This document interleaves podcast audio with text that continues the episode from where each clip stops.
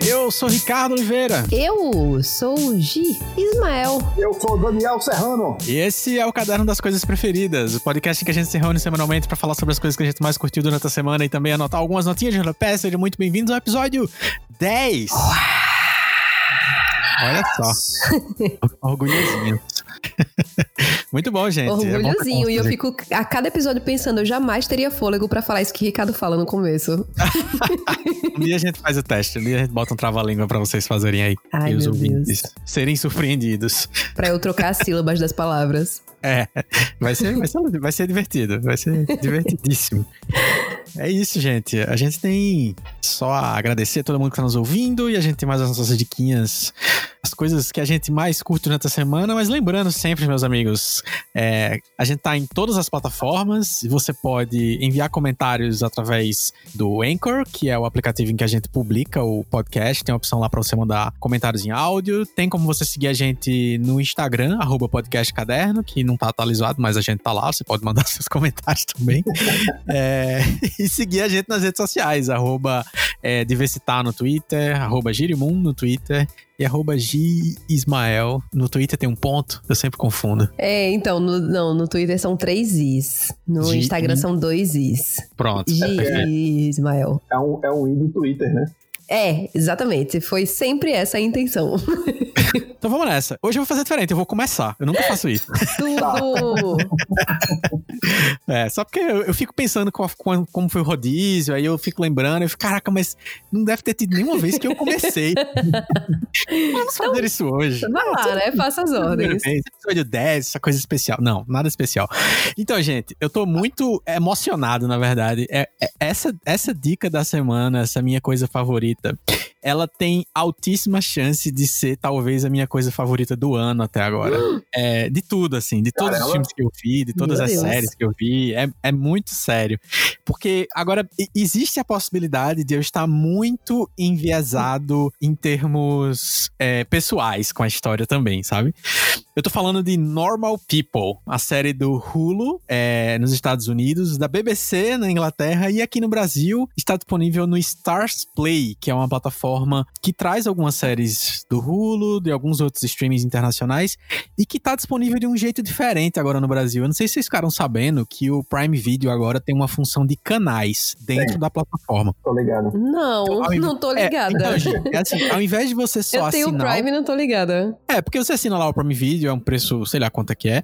E aí você, é, você paga um pelo, pelo, pelo catálogo da, do Prime Video. Isso. E aí agora você tem como fazer como, como acontece nos Estados Unidos, por exemplo, você pode assinar Hulu e dentro do Hulu você pode assinar HBO Go. Então agora no Prime Video você pode assinar Look, que é uma plataforma brasileira. É, você pode estar- assinar Stars Play também, que é outra plataforma brasileira. Pode assinar, acho que é o da MGM e o da Paramount também. Então Hum, é interessante só os porque você não, clássicos. é, você não vai pagar é, o preço cheio que você pagaria por esses streamings. Você paga meio que um valor de combo ali. É, e aí, o, o lado bom é porque isso é uma novidade interessante que faz o catálogo do Prime Video ficar um pouco mais recheado. É, e o lado ruim é porque não vem o catálogo inteiro dessas plataformas. Vem, vem um número reduzido, assim, não é a coisa mais expressiva do mundo. Mas é, eu, eu, eu diria que a coisa mais legal que você pode fazer é pegar os sete dias grátis que você pode pegar de- desses canais. Mesmo você já sendo assinante, você tem direito a pegar sete dias grátis de qualquer um desses canais. E você tem que assistir Normal People. O que é que eu tô falando que é Normal People? Normal People é uma série de 2020 é, que, nos, que foi produzida pela Element Pictures para a BBC na Inglaterra e que foi distribuída nos Estados Unidos pela Hulu. É, Normal People é uma série baseada em um livro muito famoso, de mesmo nome, que no Brasil foi publicado inclusive com a tradução literal, Pessoas Normais, é, da autora Sally Rooney, que é, assim, esse livro ele foi super premiado em prêmios bastante populares e até mesmo foi indicado para prêmios é, um, pouco, um pouco mais relevantes, mesmo na Europa e tudo mais, mesmo sendo um livro que a princípio as pessoas vão olhar para ele, assim como para a série também, como uma série para adolescentes recentes de certa forma, é um pouco aqui como tá retomando aquela história de boca a boca que G indicou alguns, alguns episódios atrás. Acho que foi um dos primeiros episódios ainda do. Acho que foi o Do podcast. primeiro ou segundo podcast. Isso. É, e, e que eu, infelizmente, ainda não consegui parar pra assistir, apesar de estar super afim, mas eu sempre esqueço, sei lá. E, mas o que é que acontece? Boca a boca, você olha de cara assim pro trailer, você vai ter a impressão o quê? Que é uma série para adolesc sobre adolescentes e para adolescentes. Que isso é muito comum, né? A maioria dos conteúdos sobre adolescentes nesses canais de streaming, especialmente na própria Netflix, são conteúdos sobre adolescentes feitos para adolescentes. Inclusive, são, ep- são é, filmes, às vezes, muito longos, são séries que são é, com muitas temporadas, porque o público adolescente adora ficar preso a- aos personagens e, E tal. tem tempo, né, pra ficar vendo coisa longa. pô, é excelente resumo. Tem tempo pra ficar vendo coisa longa. Só que é, Normal People tem um pouco, algumas coisas ao avesso disso. Primeiro de tudo, é que é uma série de 12, é uma minissérie de 12 episódios, fechada, não vai ter segunda temporada, mas elas são episódios de até 30 minutos. E aí, qual é a história de Normal People? É uma jovem chamada Marianne, que mora numa cidade meio litorânea, mas uma cidade pequena na, na Irlanda. É, ela é uma menina rica e ela estuda na mesma escola que o filho da faxineira da casa dela. E aí, fa- por faxineira, não entenda assim aquela, aquela clássica empregada que aparece em série, em filme americano, não. Imagina uma pessoa que vai na sua casa, uma diarista que vai lá só limpar e, e passa só duas, três vezes na semana lá. E aí, é- é- ela estuda no mesmo lugar que o filho dessa pessoa que trabalha na casa dela. E ela tem muita dificuldade de relacionamento na escola. Ela não consegue se conectar com as pessoas. As pessoas, por causa disso, por causa dela ser introvertida, ficam o tempo todo com bullying, tirando onda dela e tudo mais. E o, o outro cara, o Connell, que é esse filho da, da pessoa que trabalha na casa dela, é um cara já mais popular, mas que também tem seu jeito mais introvertido. E ele é o único que presta atenção nela na escola, no sentido de parar e conversar com ela um pouco e tudo mais. Especialmente por causa dessa conexão que eles têm de se conhecerem há muitos anos, de, por causa da casa, né? E aí o que acontece? Esses dois, em um certo momento, se envolvem é, romanticamente. ahn, e criam um relacionamento de um jeito muito curioso. É, eles, em um certo momento, se, se beijam tal, e aí um propõe pro outro que aquilo fique nas escondidas, que ninguém saiba daquilo na escola, que ninguém saiba daquilo na cidade. E eles vão viver um relacionamento aí ao longo de alguns dias, vivendo intensamente, e, e aí na série o intensamente é com bastante sexo mesmo, dois adolescentes nos seus 16, 17 anos, afloradíssimos nesse sentido, é, escondidos, escondidos da mãe, escondidos da, da, da própria. Enfim, cada um esconde seus pais, cada um esconde da, da escola. E aí, por causa disso, começa a gerar situações em que a gente já vai esperar um pouco mais, que é, ah, num determinado momento em que ela tá sendo zoada na escola, ele tá na, na frente, mas e aí? Ele não é namorado dela, por que, é que ele vai defender ela? Ele nem é amigo dela, na verdade. Então, é, para todo mundo, né? Então fica, começa a rolar esses conflitos. E aí, claro, com toda essa história que eu contei, eu fiz, por que Ricardo tá assistindo essa série sobre romanti- romancezinho de adolescente? não faz o menor sentido. Eu acho É, que tem um quesinho de caminho of age aí. Isso, é, então, exatamente. A questão toda é que você assiste os dois ou três primeiros episódios e ele e, e você pode ficar com a falsa impressão de que é uma série de romance adolescente.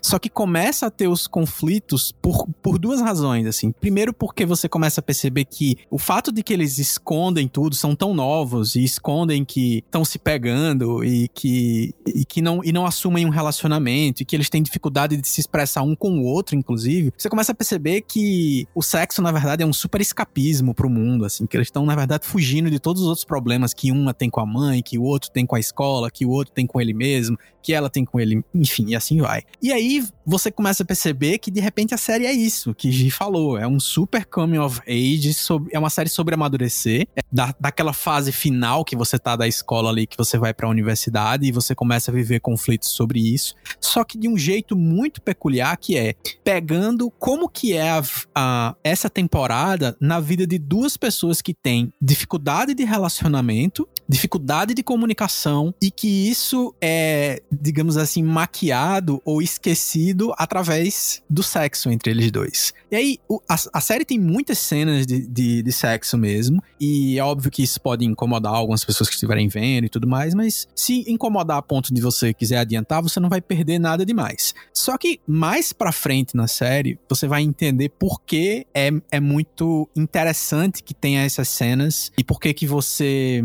de alguma forma, vai se sentir mais íntimo deles por estar tá presenciando isso. É estranho dizer isso, né? Mas é como se a direção da série conseguisse colocar você mais próximo e entendesse mais, inclusive, da cabeça deles por causa disso. E o que é que tem de diferente, assim? O que é que, faz, o que, é que fez, então, ela se tornar, talvez, a coisa preferida do ano? Ela tem uma direção excepcional, assim, você vê cada plano da série pensado com muito cuidado, é, planos que estão querendo dizer muito mais do que o que está é, sendo mostrado, assim, sobre sentimentos, principalmente. Ela tem uma direção que é dividida, inclusive tem um diretor famoso na história, dizer, não tão famoso, mas que já tem um trabalho bastante reconhecido, que é o Lenny Abrahams, que ele dirigiu aquele filme O Quarto de Jack, que é um filme bem legal, que rendeu o Oscar pra, pra Brie, Brie Larson. Larson. Adoro esse filme. É, muito, é muito legal. bom. Ele é o diretor do filme, ele é o diretor dos primeiros, da primeira metade da série, são 12 episódios, ele dirigiu a metade, e a segunda metade é dirigido por uma diretora chamada Hitty Mac, é, MacDonald, que ela é uma das diretoras das temporadas mais recentes de Doctor Who. Então ela tem ali o, já o, o é uma experiência mais de TV, no caso. E é incrível como você não sente diferença entre a direção deles dois, a, a, a capacidade da, da produção executiva da série, é, de conseguir colocar uma identidade muito específica, mas da metade da série pro final, você sente um crescimento, principalmente de atuação. E aí, esse, esse talvez seja o outro grande ponto da série, assim, é que a série é extremamente bem atuada por eles dois. Ah, não se tem subplots na série, você não vai ver histórias sendo contadas sobre outras pessoas, sobre os amigos. Quer dizer, tem, tem os amigos, tem as pessoas que os cercam, mas isso não são histórias.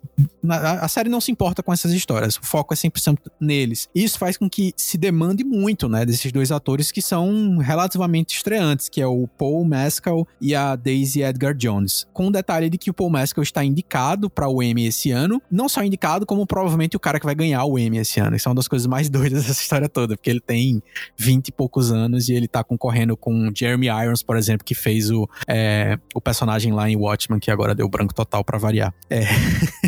e aí, é, velho, assim, de repente você começa a perceber que não é uma série sobre um romance adolescente, que é uma série sobre amadurecimento, que é uma série bastante sobre esse escapismo que eu falei, sobre um sexo que é urgente entre eles dois, mas que é, eles vão descobrindo o, os problemas que é se escapar e se criar uma conexão tão grande entre duas pessoas através é, do sexo, mas por uma coisa tão é, casual ou, sei lá, tão estranha. Vocês, é, o estranho é vocês assistindo, vocês vão entender o que eu quero dizer. É, mas aí vem um ponto muito interessante para terminar aqui a minha, a minha indicação: é que a série tem também um comentário social muito interessante. Você vai lembrar um pouco de, de Romeu e Julieta, por causa da diferença de classe social entre os dois, mas você vai lembrar também, porque a série te faz lembrar sobre Jane Austen, que é uma autora que ficou é, muito é, focada focada nas suas histórias em contar histórias sobre romances em diferentes classes sociais. E veja, a gente tá falando de uma autora que falou sobre isso no século XVII, né? Que final do século XVII, começo do século XVIII, e isso ainda é assunto, né? E isso vira um assunto muito interessante porque existe uma diferença é, financeira ou social muito grande e evidente entre os dois, é, e que isso começa a justificar várias questões na série, pontos interessantes e que vão fazendo com que de repente você você se perceba é, fazendo relações com filmes como Romeo, é, histórias como Romeo e Julieta, como Orgulho e Preconceito, é, e assim por diante. E, cara, aí me pegou de um jeito que de repente você não, você não consegue entender por que, é que você tá tão preso e tudo mais. Obviamente, eu tenho uma relação, como eu falei, um tiquinho pessoal com a história, porque eu me identifico um pouco com essa coisa da dificuldade de comunicação e dificuldade de relacionamento na adolescência. E que, mas que você chega um ponto que você não quer mais largar esses personagens, que você quer, sabe aquelas, aquele personagem que você quer parar e dar um abraço na pessoa, porque meu filho, por que você é tão sofrido assim? E, e eu acho que Né? principalmente torcer, né? Torcer pelos Isso. personagens. Muito, mas muito, assim. Você começa a torcer que eles se resolvam, porque as coisas dão mais, assim, dão muito errado, velho, na série. as coisas começam a se bagunçar e você não começa, não consegue entender por que que eles, sabe, por que que eles fazem, têm essas escolhas. E, as- e isso é o assunto da série. Chega um determinado momento que a série vai falar sobre saúde emocional de forma muito Sim. evidente e vai ter a cena que provavelmente é a cena que fez esse menino ser indicado ao Emmy e provavelmente ganhar.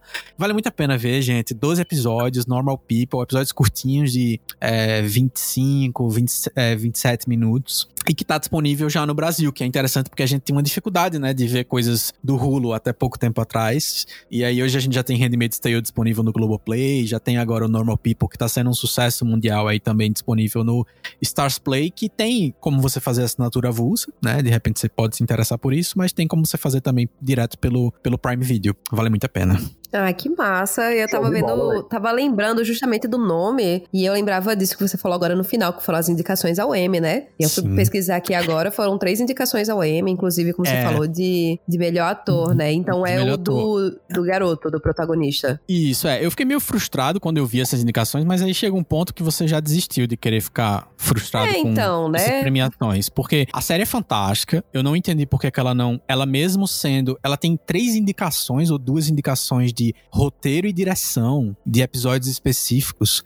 E aí a série não é indicada a melhor minissérie, o que é esquisito. E além ah, disso, é, a, a, a Daisy Edgar Jones, que é a, a protagonista, junto com o Paul Mescal, ela merecia muito, mas muito mesmo a indicação. E tem uma série da Uhum. FX chamada Mrs. America, que é uma série com um elenco fantástico, assim, a Kate Blanchett fazendo uma conservadora americana nos anos 60, lutando contra o feminismo e o feminismo lutando contra ela. Uma série super. Uhum. É, que tá, provavelmente tá super cotada também, concorre ali pau a pau com o Watchmen esse ano nas minisséries. É, Ela tá com três indicações na categoria de melhor Nossa. atriz de minissérie. E aí, é, roubou totalmente, assim, o espaço dela lá da... Eu achei que seria bem interessante que ela tivesse, principalmente, e aí talvez seja essa a razão, o fato de, de ser uma série europeia. Nova. Não é uma produção americana. Isso Ah, é tá, entendi, sempre... entendi. né, é sempre a grande razão para os, os prêmios desprezarem um pouco é, Ó, a minha premiações. maior frustração com o M é uma ignorada que ele tem dado todos esses anos em BoJack Horseman, bicho. De verdade. É Sim. tipo uma coisa que, que não entra na minha cabeça por que que Ah. BoJack nunca concorreu nos Emmys. Porque é uma série que é absurda, bicho. Absurda pra mim. Tá, sim. tipo, num outro nível de animação. É, um nível total. que nenhuma série pra mim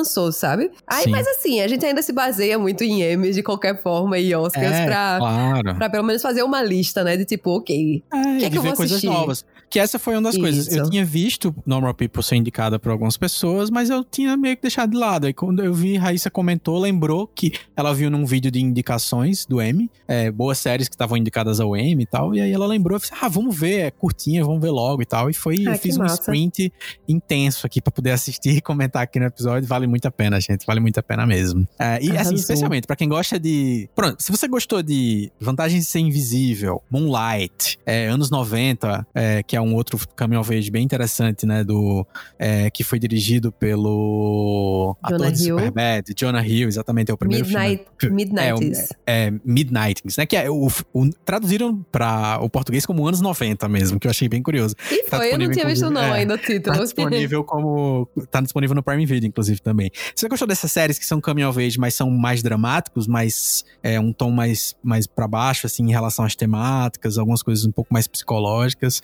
é, você vai gostar muito de Normal People. Mas eu falei demais já, gente. Já são quase 20 minutos aqui falando, pelo amor de Deus. Vamos lá. Parabéns, Conta aí. Claramente. Muito, muito mesmo. É, conta aí, Dona G. Ismael, o que, que você tem pra gente essa semana? Eu, ó, eu vou começar falando que a minha indicação, eu vi um tweet essa semana que o cara falava assim: Atenção, seguidora que me indicou tal filme. Não aceito nem mais sugestão de sorvete sua. Me bloqueie. Essa vai ser minha indicação da semana. Que o, tal? O tweet do cara. O filme que ele estava falando. É, eu já E sei do que aí- você tá falando. E se você É. viu meus tweets, a gente tem muita coisa pra conversar.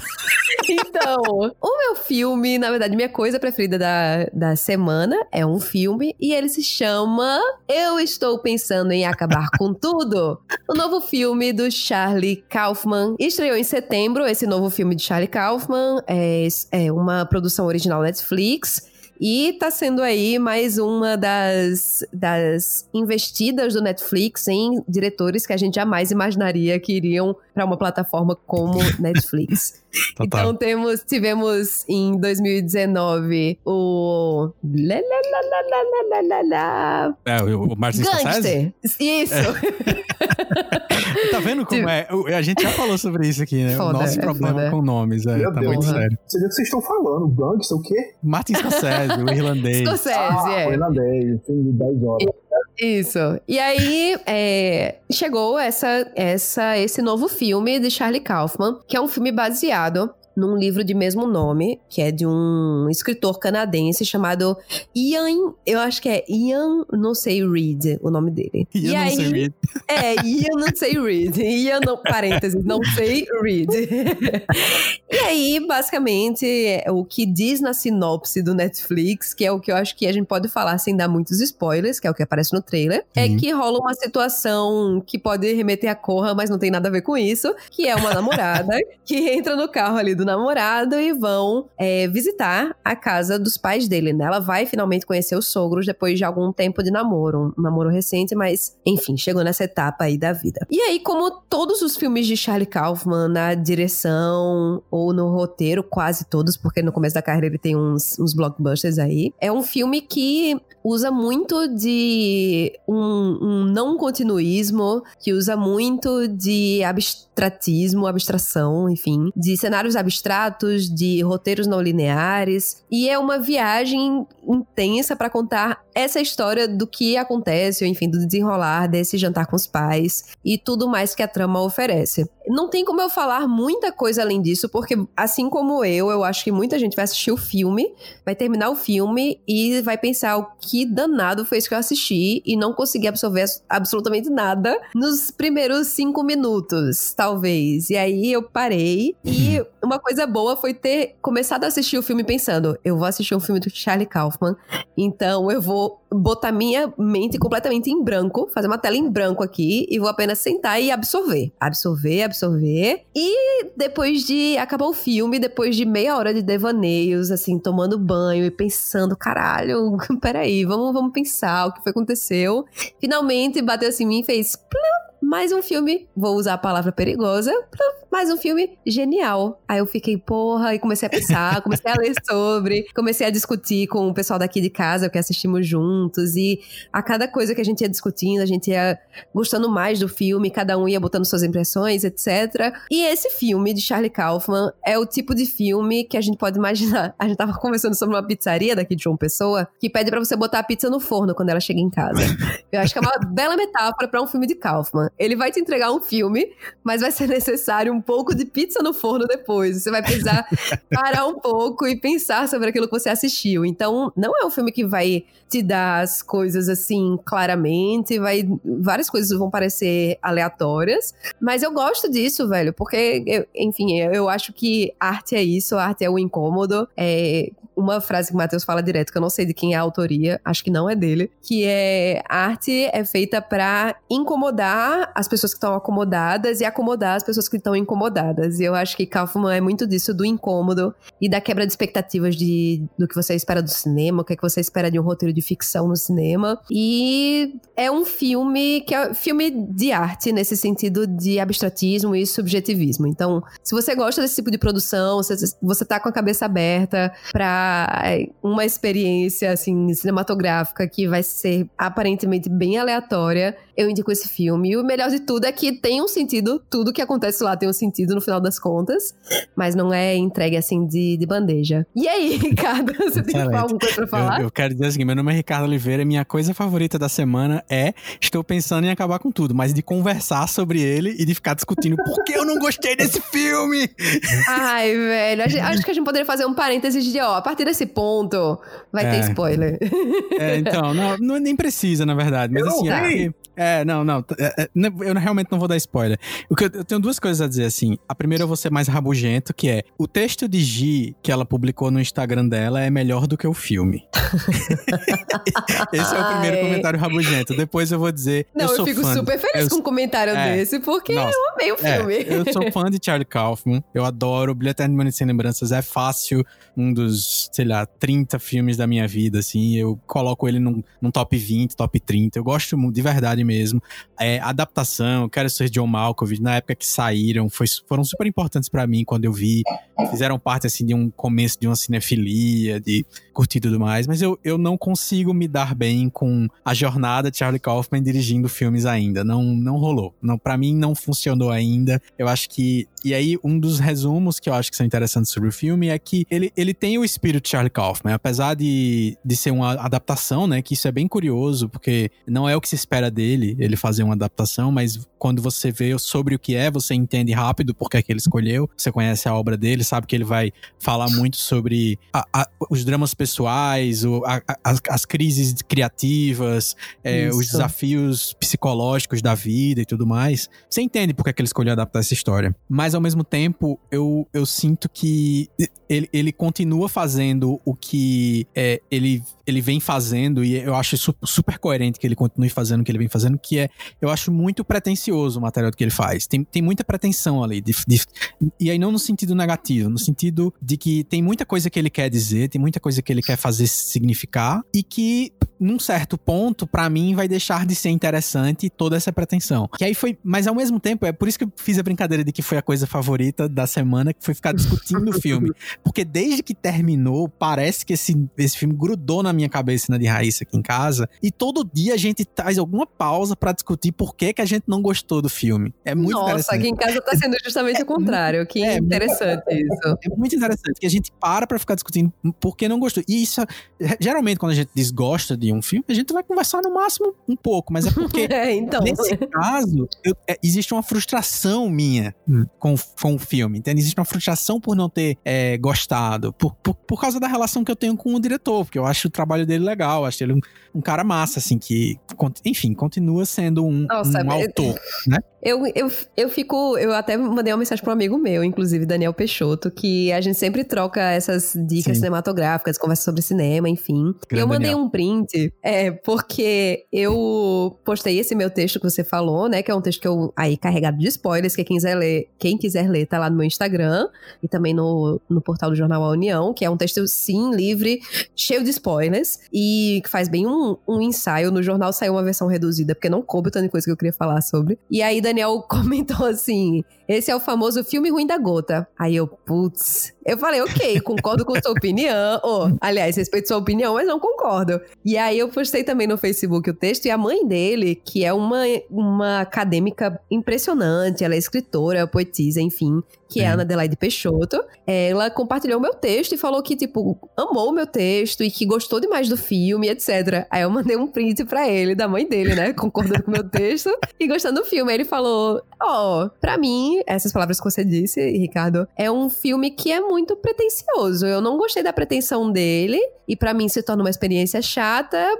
E é isso. Eu falei, bicho, eu entendo porque alguém não vai gostar do filme. Por isso que eu não, não fico debatendo muito, como eu Ah. faria com, o- com outros filmes, do tipo, mas eu não entendo. Não, entendo, sabe? Porque alguém não vai gostar. É, E aí ele falou assim, e eu falei, o que me deixa frustrada é que nós dois temos o gosto muito igual pra filmes. A gente tem Aham. muitos filmes preferidos em conjunto, é, em comum, aliás. E aí ele falou. É, isso foi uma pedra no caminho, mas o gosto continua o mesmo. Aí eu, beleza. e é isso que eu sinto com você também. Tipo, eu quero sentar pra Ah. conversar pessoalmente, porque Uhum. eu tô gostando muito de conversar aqui em casa, na minha bolha de pessoas que gostaram, sobre o filme. E a cada, a cada hora a gente, por exemplo, uma coisa que a gente. que eu tenho passado muito de um, um ano pra cá, minha vida toda, na verdade, mas de um ano pra cá mais fortemente, é amar muito musical. É o teatro musical, musical, cinema musical, enfim, e me interessar cada vez mais. Sempre gostei, mas tenho consumido mais coisas no último ano. E Sim. esse filme tem muitas referências ao Oklahoma. E era um, um, musical que eu ouvia falar sobre, porque falou American Dream e tal. E teve uma versão em 2019 na Broadway que era tipo uma releitura, que trazia contextos atuais do American Dream, etc. Todo, toda a ironia que isso carrega. E aí eu fui me interessando e, tipo, o fim do filme, sem spoilers, mas o fim do filme tem uma pegada diferente que vai mais para gênero, esse gênero musical. E foi tão perturbador aquilo pra mim na hora que eu fiquei, velho, peraí, é, eu acho que eu gostei disso. E aí, lendo sobre as referências, etc., e os significados, eu fiquei, porra, que foda, velho. Eu, eu gosto, eu lembrei muito da minha experiência assistindo O Homem Duplo, de é o Homem Duplo ou o Homem Duplicado? Do Denis Villeneuve? Vi, é, Villeneuve. Que foi um filme que eu terminei de assistir e que eu falei, vou precisar passar um tempo pensando sobre ele e pesquisando mais sobre ele. Aí passei mais Sim. duas horas da minha vida fazendo isso e amando o filme a cada leitura. E é, eu gostei, eu acho que ainda mais de estou pensando em acabar com tudo, porque há uns dois anos eu tô na minha cabeça sempre com o Cinedoc Nova York. E eu sempre Sim. lembro do filme, e foi um filme que mexeu muito comigo. Mexeu de incomodar mesmo, sabe? Mexeu de, de me levar para um lado no cinema, de um lado cru e humano, de velhice, enfim, do processo criativo mesmo, que eu não tinha alcançado ainda. E, enfim, né? Eu acho que tudo no nosso gosto tem a ver com o nosso contexto. E, e eu via o filme do Calvin e pensava assim, porra, como que é meu processo criativo para escrever uma coluna toda semana? Já é um processo que ele é muito de erros e acertos, apago e volto e escrevo de novo e tal. E imagina você fazer uma criação, ele fala muito disso em adaptação, né? Imagina você criar um filme e no filme ele tenta adaptar um livro para um filme, essas doidices. Sim. E eu, eu, diferente de tu, eu gosto muito dessa parte dele como diretor, tanto quanto roteirista. Uhum. Eu acho acho que os roteir... ele como roteirista é mais fácil de digerir o filme, tipo, é mais universal a digestão dele, eu acho, Sim. do que esses filmes dele como diretor, porque aí de fato é uma assinatura bem estranha que ele tem mesmo, né, no, nos filmes. Com isso eu eu defendo meu caso. A minha dica da semana é: eu estou pensando em acabar com tudo, mas tenha em mente que é tudo isso que eu e o Ricardo estamos falando sobre um filme que nem todo mundo vai gostar e tá tudo é, bem. É, Não se sinta obrigado e obrigada. Dif diferente de, de costumeiramente ter filmes que vão ter de pessoas que vão dar uma estrela, duas estrelas e outras pessoas vão dar cinco, e eu, algum grupo vai dar três estrelas que fica dividido. Esse é o tipo de filme que dificilmente você fica dividido. Muito difícil. É. Pode se, crer. Se gostar é um isso. pouco dele é muito difícil. É que nem Bjork. É ah, isso. Sim. Não existe meio termo. Não boa. existe meio termo com Bjork. Boa, boa. É, é isso, assim. É bem isso mesmo. Vocês, vocês resumiram toda a minha timeline no Twitter com relação a esse filme e o motivo pelo qual eu tô adiando ver. Eu comecei vendo pessoas dizendo, putz, esse filme é muito ruim, que decepção. Eu fiz, caramba, que droga, eu tava doido pra ver. E outras pessoas, o filme é muito bom, é genial. De agora, assista ou não assisto? É isso. É, é isso. Assista, assista com a mente aberta. É bom é. isso, é você não ter expectativa. Uma, a gente assistiu aqui em casa e aí Matheus acabou o filme, tipo, querendo quebrar tudo porque tinha achado uma merda. E aí, isso porque ele tava com muita expectativa pro filme, por ser também fã de adaptação, quero ser John Malkovich. E aí, quando a gente foi conversando sobre isso, ele foi se desarmando e pensando. e eu fui já assistindo sem expectativa, porque eu não sei o que esperar do filme desse cara nunca, assim. Eu imagino uhum. um contexto, mas não sei se vai ser um filme fácil, se eu vou gostar de imediato. E é foda, porque eu acho que é o único diretor que me faz ter isso. Essa sensação, Sim. sabe? Talvez seja por isso esse imã que eu, que eu tenho. É ah, isso, gente. Minha dica da semana. Eu estou pensando em acabar com tudo. E, de novo, se você quiser ler minha, minha resenha quase ensaio que foi publicado no Jornal União do último dia 16. Tá lá no meu Instagram, arroba Gismael, ou no site do jornal A União. Leia, é leia. Se você assistiu o filme e quiser fazer uma leitura posterior, essa é uma boa leitura. Mesmo se você não tiver gostado. Porque, como eu disse, eu acho o texto da melhor do que o filme. Mas meus comentários rabugentos ficam para depois. Ô, Ricardo, Conta... agora isso é melhor Oi. do que o filme? Não, pera. Porque você pode estar tá falando muito mal do texto, inclusive. Se você tá não, falando que odiou o filme, tá nenhum. tá falando mal dele há não. cinco dias. Que o seu texto consegue extrair do filme prova de que tem discussão suficiente sobre ele, o que é muito interessante, que eu acho que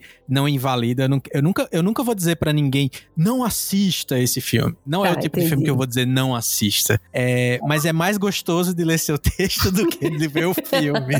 mas isso eu só explico para você depois. Tá porque bom. Eu, porque eu posso explicar e realmente precisa mexer um pouco com spoilers, não vou é, comentar entendi. tanto aqui não. E só falando é... assim, pro pessoal de casa, é, é se prepare para um filme que de duas horas ele deve passar uns 50 minutos dentro de um carro, é. filmando o diálogo de, de um Sim. casal. É, eu acho que talvez a única dica que eu, que eu diga é não veja no momento que você estiver mais cansado, com sono, assim. É, é. Veja numa hora que você tá mais desperto, um sábado à tarde. É isto. Sei lá, alguma coisa assim. É isto. Daniel Serrano tem. Ah, é, tem coisas para indicar pra gente essa semana.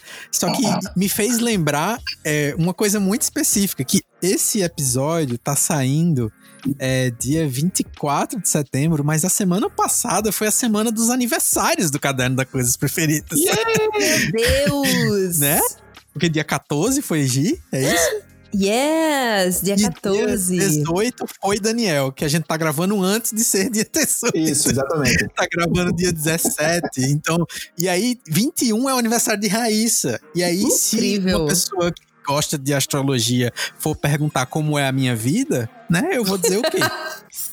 Perfeita. Três virginianos. É. Perfeita e organizada. Aí, como é eu não acredito, eu só, fico, eu só tenho um problema de comemorar muitos aniversários num intervalo muito curto de tempo. É só isso. Eu só quero dizer que o dia 14, inclusive, hashtag o melhor dia, porque no dia 14 de setembro, além de ser, claro, meu aniversário, ele é também o aniversário de Amy Winehouse, uma, um ícone Olha. mundial. É também o dia da capivara. Preste atenção, viu? O melhor animal desse nosso território brasileiro e de alguns outros países, capivara.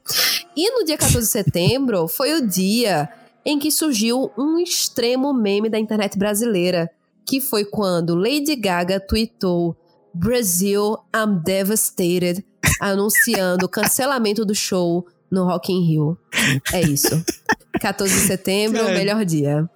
Claramente, claramente. Eu, eu não tenho nem como competir mais, porque meu, o meu aniversário eu sempre me gabei de que eu faço aniversário no mesmo dia que Quentin Tarantino, Renato Russo, Xuxa e Mariah Carey.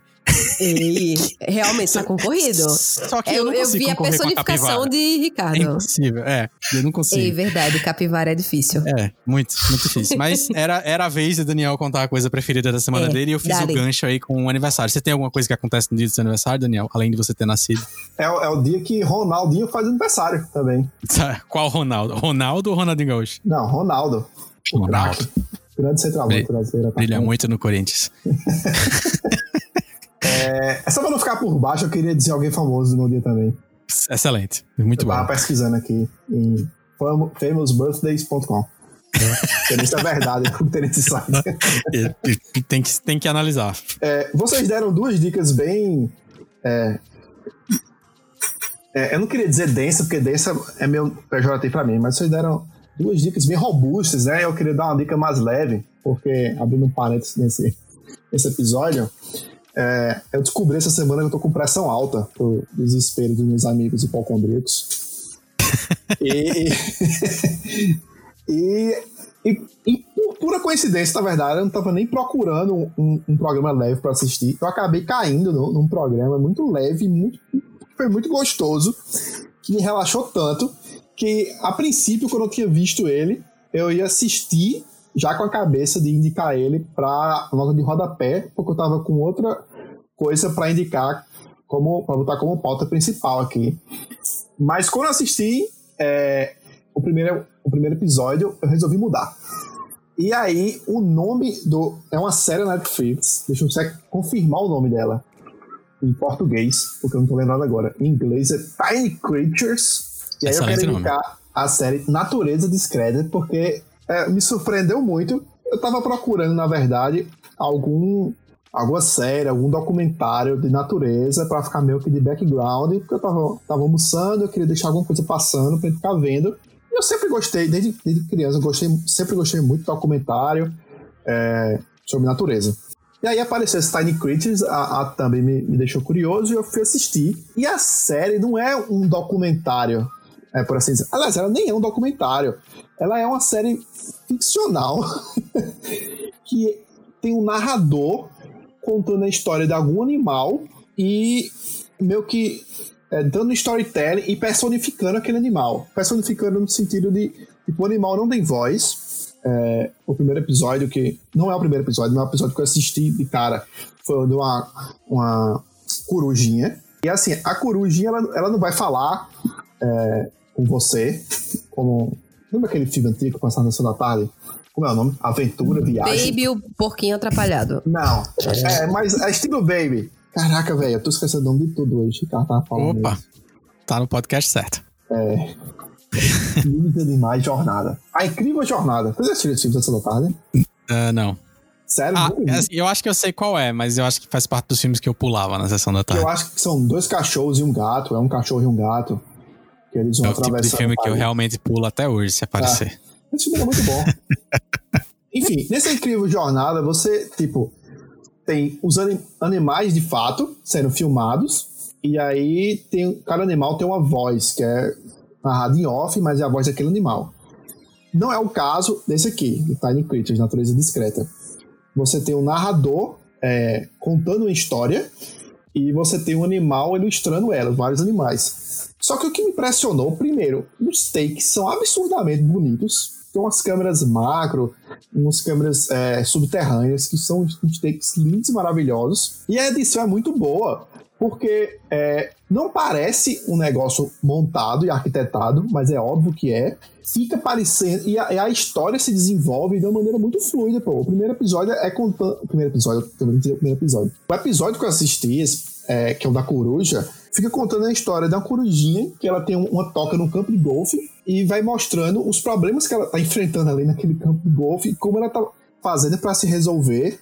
E, bicho, é, eu não sei nem conseguir descrever direito pra vocês, porque é muito, mas é muito gostoso de assistir, porque é, é, tem, dá, uns, dá uns close na cara da coruja, faz uns takes, tipo, que antes do narrador falar qual a emoção que a coruja tá sentindo, você já consegue entender o que, o que ela tá sentindo. Que ela não tá sentindo de fato, né? Que Sim. na verdade faz parte do storytelling montado para aquele episódio. Mas é, é muito bom, eu, eu me impressionei muito com, com os takes e com o trabalho de edição. Tem, tem cenas lá, tem uma hora que tem uma cena de perseguição de uma coruja e uma raposa. Tipo, tem um ou dois takes que você faz, bicho, isso claramente foi montagem, porque é impossível terem colocado uma raposa e uma coruja nesse cenário e feito um take tão bom desse jeito, tão natural e tão de acordo com o que a história tá querendo contar. Mas tá tão bem feito que você não percebe Sim. de cara a montagem, sabe? Uhum. E, e isso me, me prendeu muito, porque, porque é isso, é, uma história simples, né? Mas é, envolvendo é, esses animais e fica com, fica com um quê meio de fábula, mas não fica tão infantil, justamente porque os animais não estão falando, né? As emoções dos animais são passadas através do narrador, que vai dizer: nesse momento, a coruja ficou muito triste porque aconteceu isso. Mas então, mas então Daniel. apareceu tal. É muito bom. Oi. Daniel, tem morte de animal? Tem não. No episódio que eu assisti, não tem. Assim, tem Vou assistir. Tem insetos, mas inseto é meio abaixo a categoria. né? Inseto se não é importa gente, né? Pelo amor bicho de é. Deus. Ser humaninhos. Mas, mas a BBC Não, fazia mentira, umas lembrei coisas de assim, né? formiguinhas. Sim. Lembrei de formiguinhas É, e vida de Ah, mas é inseto. animação, cara, peraí. É... a BBC já fazia um pouco isso, né? De fazer narrativas. é, Meio que dar uma aumentadinha, né? Na, É, na história É, meio isso. documental. exato. Nesse, nesse não é aumentadinha. É, é tipo, é um, uma narrativa mesmo, com começo, meio e fim, mas que impressiona como a filmagem, como a montagem, a edição é, é, é muito fechadinha e casa muito bem, sabe? Tanto é que Muito no bom. começo, quando eu comecei a assistir, eu, eu até fiquei na dúvida se quando o cara começou a narrar, eu "Ah, será que essa história tá fazendo sentido? Aí, assim, mais tipo, dois, três minutos você percebe que é todo um storytelling fabricado pra você. Mas é muito, é muito gostoso, pô. É muito legal. Aí, no começo, quando eu comecei a ver, eu tava até pensando assim, putz, tá aí mais um filme que vai entrar pra categoria de obras pra se assistir enquanto almoça. Mas eu, eu quis mudar a categoria dele, porque as obras, os filmes, séries que a gente marca como pra assistir almoçando, são os que você não precisa prestar tanta atenção, né? Mas esse vale muito a pena prestar atenção, justamente por, por esse Q leve dele. E aí eu tô pensando em criar a categoria é, obras para se ver quando tem pressão alta. Sim. Ai, Eles boa, muito- boa. Muito relaxantes e tranquilizantes. Você sai, você sai leve, tipo, é um clima de fábula misturado. Sabe aquele, sabe aquele ar de fantasia que você tem quando você assiste alguma cena de animal nos filmes da Disney? Ah, sim. Tipo, é Aquele em busca, isso. em busca do reino encantado, era isso? Dos dinossauros? É, mas ali é triste pra caramba, né, velho? É, mas tipo, tem um de, de fantasia. Eu lembrei agora do, do TikTok do Meteor. É. Enfim, continuando. É muito bom, né? Aí, aí esse- essa sensação que deu, é tudo muito, tudo muito claro, aberto, bonito. E me encantou, gostei muito. Muito bom. Repete aí o nome, na, tá na Netflix, né? É, tá na Netflix. Caraca, eu falei agora e esqueci. Tiny? Tiny Creatures, Tiny natureza. Creatures, natureza discreta. Natureza, esqueci natureza discreta Ai, me que pegou, cara. Eu já quero assistir só por causa desse discreta. eu, porque eu acho que são casaizinhos de. por causa de Normal People. Né? São casais de bichos que são muito discretos É, é- no é relacionamento o- deles. Foco, se- Oh, O foco são, é, são as histórias de, de animais, De animais pequenos, né, pequenos, que né? passam desapercebidos. Aí são tipo Sim. camundongo, furão, ratinho, essas coisas. oh, que lindos. Tem timbu? Será um, um furão, um primo distante do timbu? É, eu acho que é. Eu acho que é. É, Mas assim, é grande- e, é, e é muito bonito, velho. Tem uns takes que são muito absurdos, pô. Sem brincadeira nenhuma. Muito bom. Vale a pena. A galera, a galera tem uma capacidade de fazer isso com, com registro de natureza, né? Eles estão, talvez, onde as câmeras e as lentes consigam ir mais longe hoje em dia e fazer mais coisas inesperadas, seja justamente no registro de natureza, né? o trabalho o da problema é BBC é porque- fantástico nisso. O problema é porque, tipo, não tem condições de ser longe, pô. Aquilo era um macro. Como é que filmaram aquilo? Eu não sei. É uma Joga- puta joga lente que custa aí. mais do que o filme. É, Ou sim, a série. exato. Provavelmente. É isso então, hein? Vamos para as nossas notinhas de rodapé. Yes. É, então, já que falei de daquela plataforma que começa com N, que não paga a gente, mas a gente fala dela. mas então, vamos lá, mais uma, mais uma indicação Netflix, já que Netflix é o novo, sei lá, tem na locadora? Sei lá. É, Eu ia tipo pensar isso. em outra metáfora, mas não, não lembrei outra analogia. Mas é isso. A minha indicação de notinha de rodapé, eu assisti essa semana e eu adorei. Diferentemente do primeiro filme que eu indiquei, esse é um filme para todo mundo. assim, é muito fácil gostar desse filme, gente, porque ele é muito divertido. Filme original Netflix. Estou falando do primeiro, porque eu soube que saiu o segundo. E um monte de gente achou pi, um cocôzinho, o segundo filme. Então vamos lá, o primeiro se chama A Babá. Vocês já assistiram? The Babysitter? A Babá. Ai, meu um Deus, tem uns vídeo? dias. Não, esse é o babá. Eu estou Ah. falando de a babá. Ai, Então, gente, pois é, né? Tipo, por quê, né?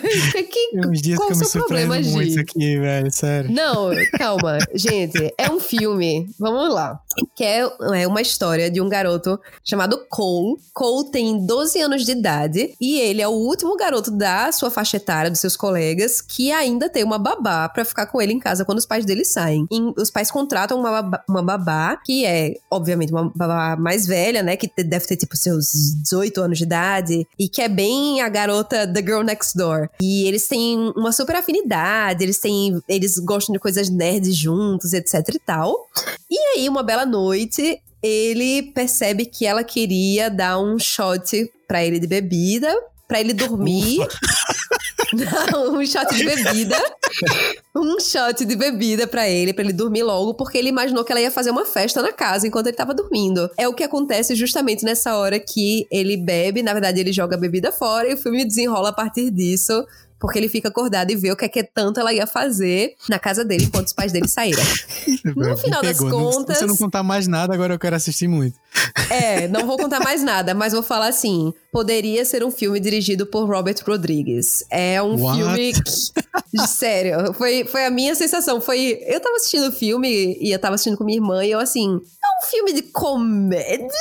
A gente. É, mas, mas eu acho que eu vi uma coisa de terror. E aí? Ficamos nessa. Gente, é um filme muito divertido. Tem só uma hora e 25 de filme, o que é meio triste, porque ele tem um nível de entretenimento muito alto, porque é bem exagerado, tem tiradas muito boas de comédia. O garoto, o protagonista, o Cole, o, o menino que interpreta ele e o personagem são sensacionais. E é um filme dirigido por Mac G. Não sei se vocês lembram do nome, ele dirigiu também As Panteras. Hum, e olha. vários outros. É, e vários outros não, mas vários clipes dos anos 90, de Smash Sim. Mouth, Offspring. Olha, tô mais Every curioso ainda. Morning. agora. É, então, ó, só, só, só os hits. De Sugar Ray, ele fez Every Morning. The Offspring fez Why Don't You Get a Job. De Smash Mouth, ele fez All Stars. Então são só realmente. Ó, Não, e dirigiu as Panteras, né? É, e dirigiu As Panteras. Então é um Sim, filme sim. divertidíssimo, gente. É minha indicação aí de rotinha. Caramba. No, rotinha, ó.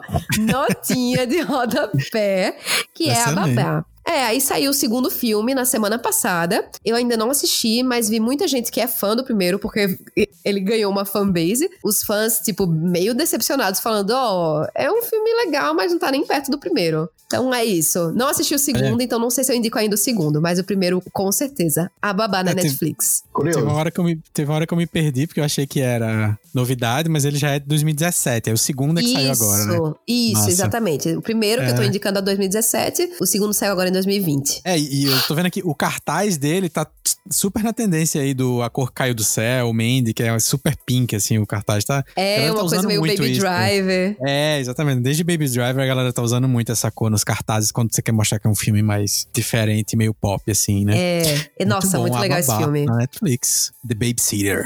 Yes. muito bom. E aí, Daniel? É, a minha nota de rodapé, que seria a minha dica principal, mas eu eu resolvi mudar pra. Eu tô num clima mais leve agora. mas a nota de rodapé, pra não ficar tão levinho, um documentário que tá na Netflix também.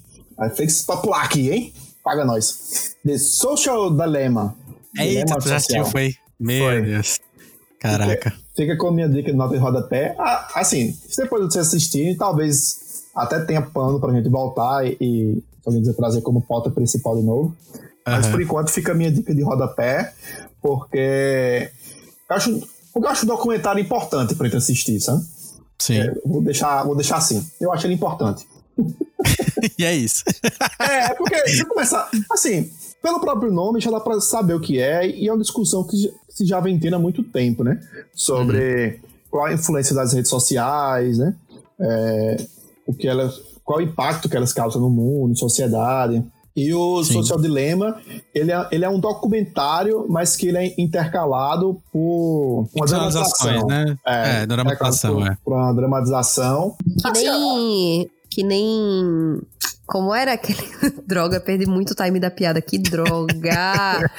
que droga! Você decide. Pronto. Nem você Nossa, meu decide. Deus. Não, Documentário Não é de documentário. interpretação. É. Ah, tá. Não, mas é porque é um documentário, né? É, Não. entrevista pessoas. Já. Ai, tá. É isso que é um documentário? Ah, tudo bem. Pra ser sincero, eu nem fiquei muito fã da, da, da dramatização, porque a dramatização, ela, tipo, não é novidade pra ninguém, né? A rede social e os tecnologia tá no nosso dia a dia. Eu não acho que. Eu acho meio- um pouco desnecessária a dramatização, porque não vi novidade nenhuma. Talvez ela tenha um quê mais didático, assim, porque ela também mostra como uma, uma versão antropomórfica de como seria o- os, os algoritmos rodando no background do celular, sabe? Talvez Sim. seja mais fácil para para quem não está familiarizado né, com, com a tecnologia compreender um pouco sim. mais. Faz sentido. Mas assim, é, é- tem uma hora que fica bem assustador a parada, mas pelo menos a galera conseguiu terminar com, com um quesinho de esperança. Assim, a maioria, um, um ou dois caras, não. um ou dois É. caras terminaram, tipo, ó, eu acho que a gente vai acabar em guerra civil. Por aí você É, tira. tipo isso. Somente. Eu, não, eu, eu pretendo Deus. assistir. Eu pretendo assistir. Tá na minha lista pra assistir essa semana, sem falta. Eu não vi o, o outro filme da Netflix que é super famoso, né? O, o sobre a Cambridge Analytica. que eu Privacidade o nome hackeada? Agora. É, Eu até hoje, assim, mesmo tive a minha longa. É massa. É, minha, Por isso minha que eu tô meio. jornada aí de. É, Fala. por isso que eu tô meio assim pra assistir esse, porque mexeu tanto comigo, privacidade. Oh, É, nossa, acabei de falar, privacidade hackeada, que eu tô meio assim, tipo, porra, lá vem mais um filme pra me deixar noiadíssima. É, Eu, eu, eu não sei se a, eu não sei se a vibe dele é deixar você noiado, sabe? Porque é, a, a parada dele não é, não é expor e dizer assim, olha, olha o que acontece aqui nos bastidores, ninguém sabe. Não é isso, é mais a, analisar toda a estrutura é, que existe por trás da indústria de tecnologia, de criação de, de aplicações, especialmente aplicações sociais, e que tá às claras e, e que tudo está rodando sobre alguns problemas que são bem mais fundamentais e a, a indústria não está parando para discutir sobre eles e, Sim. e aonde é que isso pode levar. Não, é bem sério. É bem sério. Show. É- e é- talvez essa seja a minha resistência que eu ia falar em não ver o Privacidade Hackeada. E a princípio de também não, não querer ver de cara, porque eu tô, tô numa temporada extremamente esgotado, velho. Muito, mas muito esgotado mesmo. Eu só quero ouvir podcast e ler newsletter, porque eu cansei de timelines. Mas isso é assunto para um próximo episódio. é isso. Ah, cara, a minha coisa preferida, dessa, a minha notinha de rodapé, olha só o delay que rolou. A minha notinha de rodapé, uma é uma não notinha, não coisa preferida. Eu fui rever o Bill e Ted Excellent Adventure né, Ah, o- as aventuras de Bill e Ted dos anos, dos anos 80, 1989. É um Por filme quê? divertido, né? Por É um filme divertido, mas não reveja. Não reveja. Se você rever, Ai, você vai descobrir que não. a memória é melhor do que o filme. Assim, é divertido, é, você vai dar umas risadas, mas você vai mais rir constrangido do que pelo por ser divertido, porque ser engraçado. Só que mais constrangedor do que rever o de 89 é tentar ver Bill e Ted Face the Music, que é o novo filme deles. Saiu um novo filme? Sim, exatamente. Saiu um novo Nossa. filme Pois é, é. com a mesma dupla, com Keanu Reeves. E aí você pensa, poxa, é uma série, é um filme sobre adolescentes nos anos 80, que um dia George Carlin, que isso eu não lembrava, foi muito interessante de ver no, no filme de 89, George Carlin aparece com ombreiras, num belo blazer com ombreiras, dentro de uma cabine telefônica, dizendo que eles vão ter que viajar no tempo para resolver um dilema. E aí eles vão fazer essa aventura. Só que eles são dois lesões, assim, eles são muito bobões os, os dois e aquele su- e super estereotipados, assim, é mais do que o é mais bobo do que o normal eles dois. É, e aí você pensa, não, o filme deles com aos 40, 50 anos de idade vai ser eles refletindo sobre como eles eram bobões. Não, são eles bobões mesmo ainda do mesmo jeito. E pior, perderam uma oportunidade. é, total. E com duas filhas fazendo exatamente as mesmas coisas que eles, assim, que é muito curioso. Aí, cara, esse eu não consegui ver 30 minutos, assim.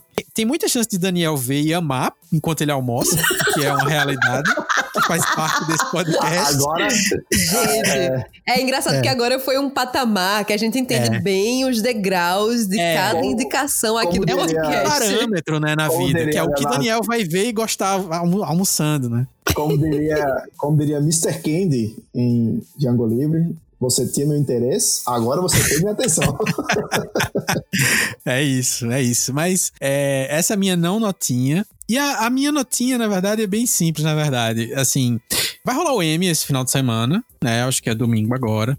Cara, no M tem algumas coisas que são interessantes de relembrar, assim, que a gente não tinha podcast na época que rolou. E talvez a coisa mais legal de indicar de tudo que tá ali no M seja o Watchmen, que é uma baita série da HBO que rolou aí no começo desse ano, Tô devendo, É. velho. né? E, e que assim, é, é uma, é uma viagem bem diferente do que você espera se você é fã da, da HQ e se você é fã do filme do Zack Snyder, mas não diferente no sentido como se eles tivessem errado. Na verdade, eles acertaram muito por ser diferente, o que é uma coisa muito rara de acontecer, né? É, o que eles fizeram foi pegar o universo é, da série, ou seja, é uma nova história que acontece dentro do mesmo universo, considerando tudo o que aconteceu na história de Watchmen, só que acontecendo hoje em dia, falando sobre, principalmente sobre racismo. Então, assim, é uma série essencial. Você tem que, tem que assistir porque ela é extremamente contemporânea, é criada pelo Damon Lindelof, que é um cara com um histórico pra mim excelente, que fez Leftovers, que talvez seja o melhor trabalho dele, fez participou de Lost também, e que vale muito a pena. Assim, talvez seja a coisa mais interessante que tá ali no meio do, das indicações do Emmy, e que é mais ou menos isso. Eu tô fazendo, usando o Emmy, na verdade, só pra fazer essa indicação de Watchmen mesmo e relembrar de Normal People. Vejo, é aquela série que eu falei no começo do episódio. Assistam, vale a pena. Ah, e tem outra também que eu lembrei agora, que é uma outra série também que eu teria indicado também, se na época a gente já tivesse com cast, que é The Morning Show, que é uma série da Apple ah, TV Plus, uh, estrelada pela Jennifer Aniston e pela Reese Witherspoon, que conta a história de um programa de TV que enfrenta uma série de acusações um, um, apresentador desse programa de TV enfrenta uma série de acusações sobre assédio sexual. Esse apresentador é interpretado pelo Steve Carell, e que é uma série bem interessante, trata também extremamente importante para os tempos de hoje. Ela trata ali naquela época em que o movimento Me Too foi desencadeado, né, no meio da indústria de entretenimento, um pouco no jornalismo, um pouco em Hollywood. E são duas, duas coisas que estão ali no frontline do, do M e que, e que são bem interessantes de você de você acompanhar e de você, enfim, tiver um tempinho para assistir, assistir aí também. Beleza? É isso, hein? Beleza. Grande episódio. Muitas indicações legais. Show. Grande episódio em vários sentidos. É, passe pra frente aí o caderno das coisas preferidas, mande pra gente as suas coisas preferidas, comente o que, é que você assistiu, se você tá no time amei ou no time odiei, é, estou pensando em acabar com tudo. E se você tá com pressão alta ou se você tá na alimentação leve, conta pra gente. Essas são as conversas beirando é. os 30 ou 30 anos de é. idade que a gente tem em paralelo. Sim, que um dia faremos episódios especiais só sobre essas coisas. É. é Aquele nóis. episódio. Até a próxima Valeu! semana. Adeus! Valeu, meu povo. Quando, quando voltarei a gravar, já estarei mais velho. Essa minha frase não fez o menor sentido gramatical. É. eu, eu parei assim, eu, eu, fiquei, tipo, com a boca aberta, sabe? Tipo, babando um pouco assim na lateral. Eu já, eu já tô, da já tô boca, no, assim. Uh... Eu já tô no clima meio Kaufman ele, não tem mais presente, passado, futuro, tu tá se misturando aqui. É, sim. Tá Claramente. Vendo? Muito, ele sacou ei, o filme, viu? Sim, vai, ele vai assistir, talvez ele Saquei curta. pelo trailer, né? Porque eu nem É isso. Assistam, tem Tony Colette. Beijo. Falou. Até mais.